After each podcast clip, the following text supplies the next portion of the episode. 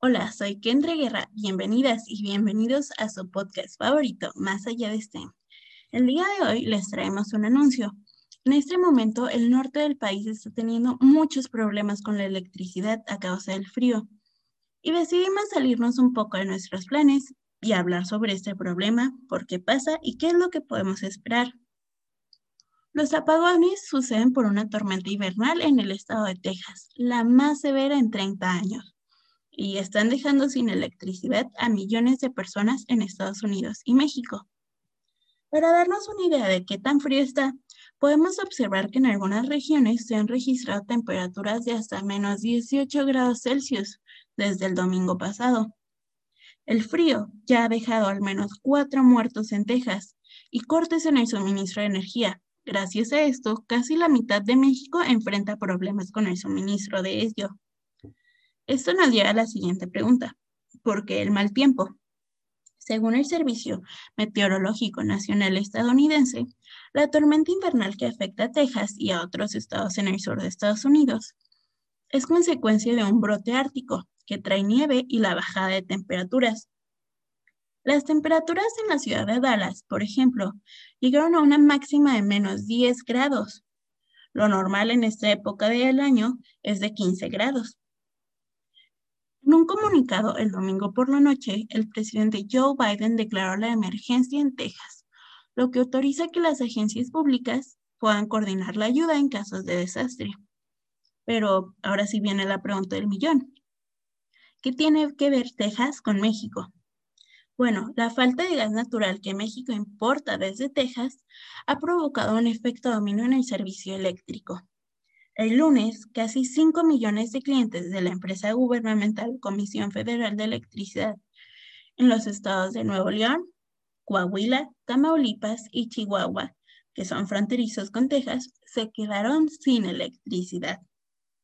Si bien el 79% de estos servicios ya fueron restaurados, la falta de energía terminó afectando a todo el país.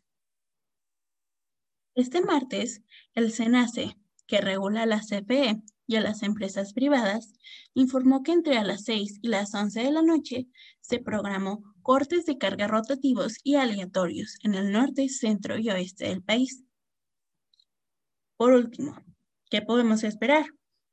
El presidente Andrés Manuel López Obrador indicó que la CFE ha logrado restablecer la energía eléctrica al 80% de lo afectado, pero será hasta el jueves que se logre el 100%. De 23 estados afectados por los apagones, 19 ya tienen el servicio restablecido al 100.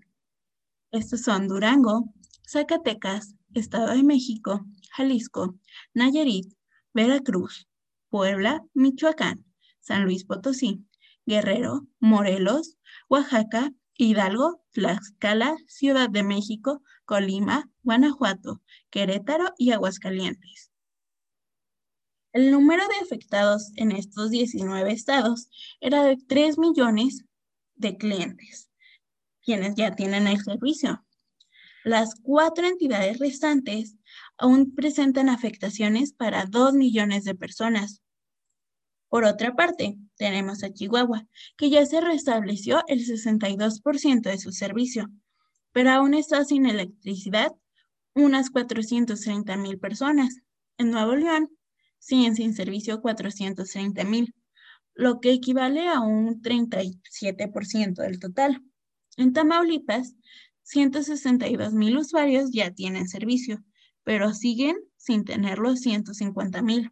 Y por último, Coahuila, nuestro estado, ya se restableció el servicio a un 80%. Esto quiere decir que 190 mil personas ya lo tienen y 50 mil aún se ven afectados. Eso es todo por el capítulo de hoy. Gracias por escuchar a Más allá de STEM. Esperamos que todo vuelva a la normalidad. Con esto me despido y nos vemos el próximo miércoles.